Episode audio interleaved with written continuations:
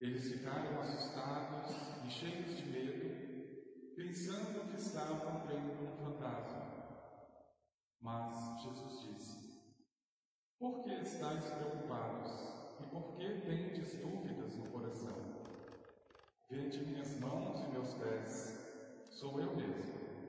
Tocai em mim e vede. Um fantasma não tem carne nem ossos, como estáis vendo que eu tenho.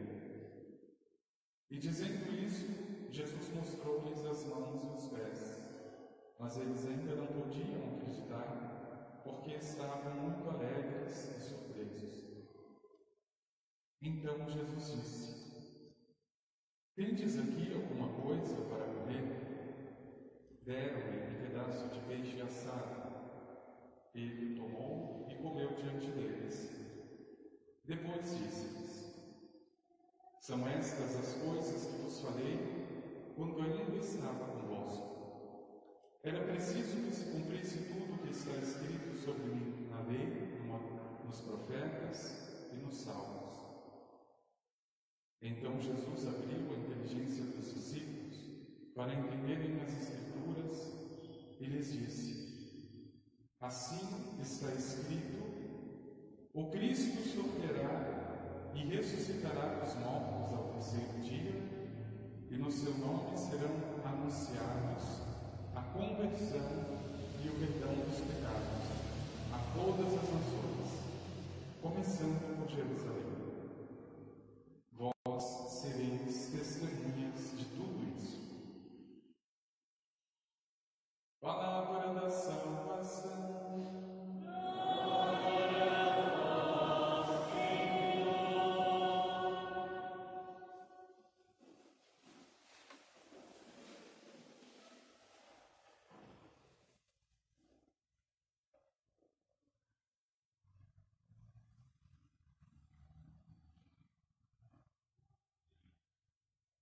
E no seu nome serão anunciados a conversão e o perdão dos pecados.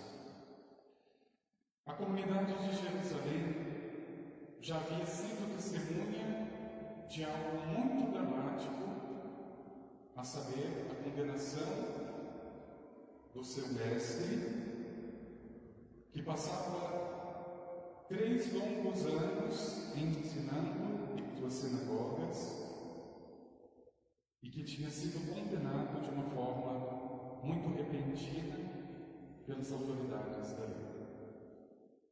Se perguntassem para cada membro daquela comunidade de Jerusalém o que aconteceu naqueles dramáticos dias, talvez eles soubessem dizer condenados.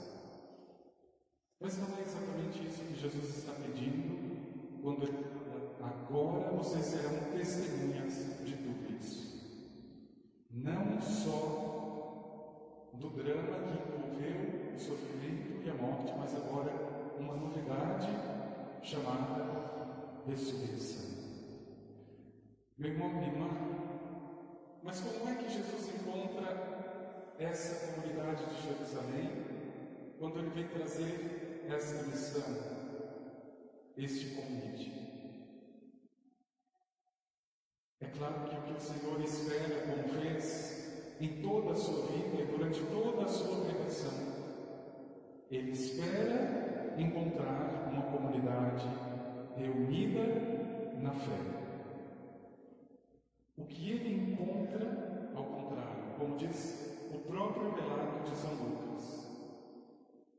já na semana passada nós ouvimos, estavam as portas fechadas, com medo,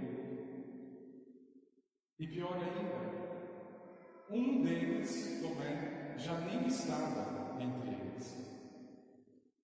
Veja, agora para lidar com a ressurreição, eu preciso muito mais do que recordar Mas agora é uma novidade, é um caminho que se abre não só para aquela comunidade, mas para cada ser humano, para mim. Meu irmão e minha irmã, podemos dizer que, como nós que celebramos a Semana Santa, a comunidade de Jerusalém sabia exatamente o sofrimento que passara o seu Senhor, e de um modo muito distante nós também sabemos, porque, aliás, a escola do sofrimento nós não frequentamos muito, não fazemos questão, por isso aprendemos tão pouco. Mas nós sabemos cá e lá falar alguma coisa sobre a cruz, talvez mais a partir dos outros do que de nós mesmos. Agora, para falar da ressurreição, é preciso descobrir algo que muitas vezes é aquilo que é a maior dificuldade na nossa fé.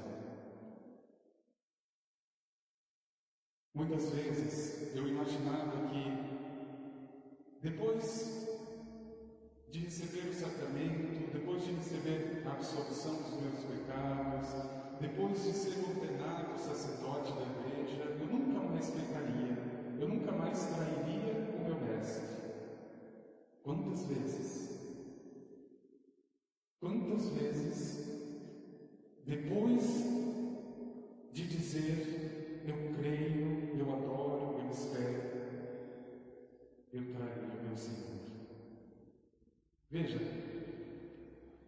a ressurreição não significa simplesmente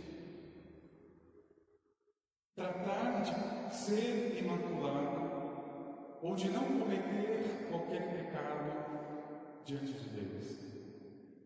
Mas ela se trata, antes de tudo, de um passo na direção do Senhor. E veja, meu irmão, qual era o maior inimigo nesse momento para aquela comunidade de Jerusalém? Não era o medo. Todos eles estavam com medo. Mas o medo era só fruto, consequência de algo muito pior. A doença da comunidade de Jerusalém, que pode ser inclusive a minha, naquele momento se chamava mediocridade. Mediocridade. É bonito quando no livro do Apocalipse, se não me engano, para a igreja de Éfeso, o Espírito vai dizer: escreve para o anjo da igreja de Éfeso. Você é morno e porque não é frio e nem quente, eu estou para te vomitar. Você é medíocre a grande armadilha para a fé de uma pessoa e de uma comunidade não é o medo, é a mediocridade, porque é dela que vem o medo e todas as coisas. Então veja, foi este obstáculo que aquela comunidade precisou superar. Mas falar de mediocridade, meu irmão, minha irmã, pode causar uma certa duplicidade, uma certa confusão nessa palavra. Parece que falar medíocre, médio, meio, sugere que esteja falando daquilo que é o equilíbrio, o meio termo, e na verdade não é, é o contrário. A mediocridade tem uma característica que ela está sempre nos extremos. Ou aquela comunidade faz demais e peca por isso, ou aquela pessoa exagera e chama isso de fé, ou essa pessoa está lá do outro lado, no outro oposto. Celebra, reza, ouve, mas não vive. Veja, o Senhor está dizendo: em seu nome serão anunciados a conversão e o perdão dos pecados. A minha tentação é pensar que esse momento agora, onde o Senhor já ressuscitado, me deixará num extremo, na glória, na luz, na ressurreição, e esquecer da cruz, esquecer do dia a dia, esquecer do desafio que cada dia me apresenta. Exatamente isso é mediocridade. É a pessoa se fragmentar ou se colocar numa única posição e não permitir que o Espírito faça o que precisa ser feito. Em seu nome serão anunciados a conversão e o perdão dos pecados. Meu irmão e minha irmã, por isso que esse convite do Senhor, um convite à fé, precisa ser neste tempo de ressurreição, na Páscoa, purificado, purificado.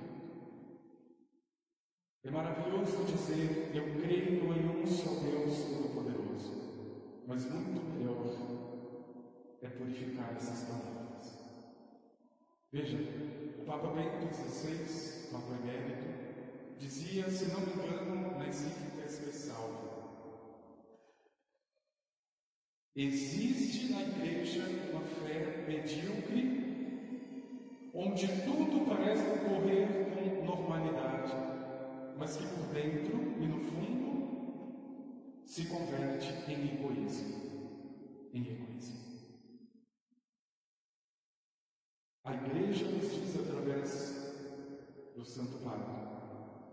Existe uma fé medíocre. E não é essa que eu estou buscando. É aquela que por fora parece tudo normal. Eu já faço, eu já sei, eu já posso, mas que, principalmente na prova, me coloca no chão. Meu irmão e minha irmã, aquele Tomé que havia caminhado tanto com Jesus para depois duvidar tanto, só se explica a partir da mediocridade. E como é que eu venço na própria vida este espírito maldito de mediocridade da fé? Com o Espírito de Deus. Veja, nenhum dos apóstolos seria capaz de compreender o que é anunciar em nome de Jesus Eles sabiam muito bem falar do que aconteceu, do sofrimento, da morte, mas agora uma coisa nova se apresenta, uma missão que sozinhos eles nunca teriam compreendido. E foi aí que eles começam a pedir o Espírito Santo. Como é que eu percebo na minha vida, meu irmão e minha irmã, se eu estou sendo medíocre ou se eu estou sendo equilibrado na minha fé? Veja pela palavra de Deus como é bonito perceber. Em Atos dos Apóstolos que nós ouvimos, nós encontramos que a igreja sempre ensinou como uma fé equilibrada. Pedro começa a anunciar aquilo que Jesus pediu no Evangelho de hoje. Em seu nome foram anunciados a conversão, o perdão dos pecados. Mas ele sabe como fazer isso. Aliás, ele não sabe. O Espírito Santo disse para Pedro. E veja, ele não responde a verdade, ele vai dizer: o Messias que foi entregue por vocês ressuscitou. Mas, irmãos, o próprio Pedro vai dizer: eu sei que vocês fizeram isso por ignorância. Veja o equilíbrio de Pedro. Ele não está impondo nada, ele está colocando na consciência no coração um acontecimento, um convite para que eu possa responder. Não por obrigação, não por coação, mas eu sou livre diante de Deus. E veja, a comunidade equilibrada é justamente essa. Ela não esconde a verdade, ela não fica no extremo para dizer, não, não tem problema, não é pecado, pode fazer, mas ela também não se esconde no outro extremo para condenar já para o inferno aquele que peca. Veja que confusão maldita nós acompanhamos hoje, nesse tempo da igreja. Pessoas que tentam falar em nome de Deus, mas que falam a partir de uma fé medíocre, sempre de um extremo para o outro, ou para condenar, ou para dizer que você já está perdido se você não mudar de igreja, de fé, ou simplesmente lá no outro oposto, para dizer que não precisa sofrer, não precisa pegar a cruz. Veja, o meio caminho, o equilíbrio, a saúde de uma pessoa, a saúde espiritual, a saúde comunitária, sempre depende do Espírito Santo. Sempre. É muito interessante, sempre que eu passo uma paróquia, eu percebo algumas coisas. Ou ela está totalmente fechada, ninguém entra, ninguém sai. Você procura lugar para rezar, está tudo fechado, capela, tudo. Durante a semana ninguém reza, ninguém celebra a missa. Ou você vai em outra comunidade que parece que até os cachorros profetizam. Todo mundo fala em nome de Deus. Não, Deus está me falando isso, Deus está me falando aquilo. Aliás, isso é uma coisa que eu pedia muito para o Senhor, que eu nunca falasse em nome dele aquilo que eu acho que ele diz. Padre, Deus me revelou isso. E quantas horas de oração você tem por dia para que Deus te revele? Ah, eu rezo cinco minutos. Então, desculpa, não é Deus que está te revelando. É você mesmo. Se você não tiver pelo menos duas horas de oração por dia, o que foi revelado pode ser de qualquer um, não é de Deus. Então eu não preciso ouvir. Você está na fé medíocre, que apela para um extremo ou para o outro. E meu irmão e minha irmã, é pedir ao Senhor que este mistério da ressurreição aconteça neste caminho, nesta vida, com esta pessoa que sou eu com essa comunidade onde eu estou. Para que o Senhor não se torne esta peça de museu cheia, cheirando pó, onde eu conto, nossa, Jesus na minha vida foi maravilhoso, mas é sempre no passado. O verbo nunca vai para o presente. Nossa, quando eu vivenciei o ICC, meus olhos se abriram. Mas hoje parece que a pessoa está cega. Nossa, mas aquele retiro, nossa, mas aquela vez. Não, irmão, isso não é ressurreição.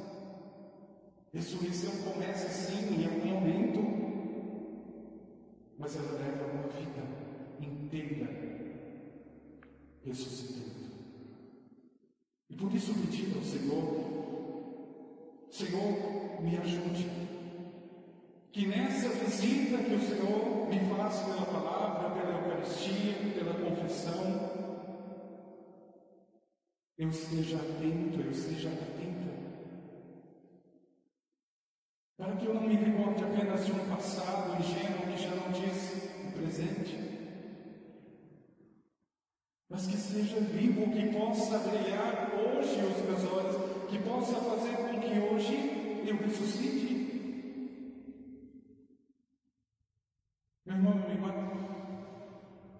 Acreditar nisso que o Senhor está dizendo, que a igreja está dizendo, que é no nome do Senhor que serão pregados a convenção e o perdão dos pecados. Eu preciso, antes de tudo, sair da maldita mediocridade. Mediocridade. E quando eu falo mediocridade, é quando o meu olhar já não brilha pelo Senhor e nem pelas coisas do Senhor, é quando a Eucaristia já se tornou obrigação de todo domingo e não uma graça de um encontro e uma vida nova. Eu preciso sair da missa ressuscitado. Eu preciso sair da confissão com as palavras do Senhor e da ressurreição. Porque se isso não acontece, eu sou medíocre. Quando a não consegue dar passo na direção do Senhor, eu posso disfarçar, como disse o Papa Bento, tudo por fora está normal, mas o que está por dentro é o maldito egoísmo. E por isso, quando pedir o Espírito Santo, é também estar pronto, é estar pronta, preparado, preparada para aquilo que o Senhor tem a me dizer.